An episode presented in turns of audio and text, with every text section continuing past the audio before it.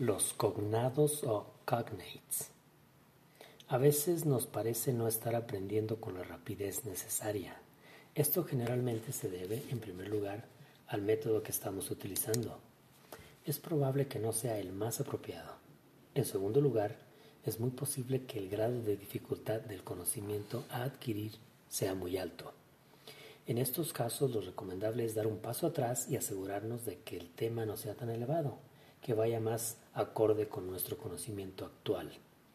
Algo que mucha gente descubre en su travesía por los niveles del lenguaje inglés y que causa gran admiración y un ¿por qué no lo supe antes? son los llamados cognados o cognates. Y en tercer lugar, quizá no estemos estudiando con la constancia que se debe para ver un avance significativo. Los cognados son palabras que pueden parecerse bastante, tanto en escritura como en significado, en dos o más idiomas. Su nombre proviene del latín cognoscere, o sea, conocido. Hay cientos de ellas en las, en las, en las lenguas inglesa y española, seguramente por la relación que ambas tienen con el latín y el griego. A veces la escritura es incluso exactamente idéntica, variando solamente en la pronunciación.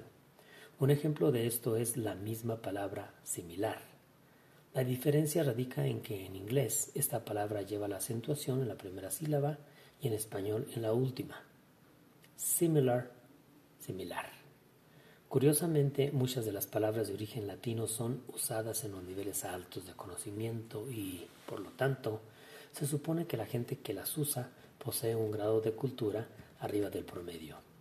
Si tan solo nos dedicáramos a aprender la pronunciación de tantos cognados que componen el inglés, estaríamos contando con un gran vocabulario que, sumado a las 850 palabras básicas, nos armaría de herramientas de incalculable valor.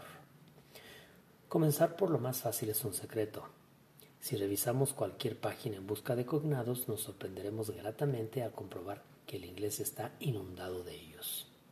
Aquí proporcionamos una pequeñísima lista de cognados solamente como ejemplo de lo dicho en la frase anterior universal, universal, natural, natural, similar, similar, peculiar, peculiar, important, importante, pronunciación, pronunciation, idéntico, identical, correcto, correct, político, political, posible, possible y muchos más.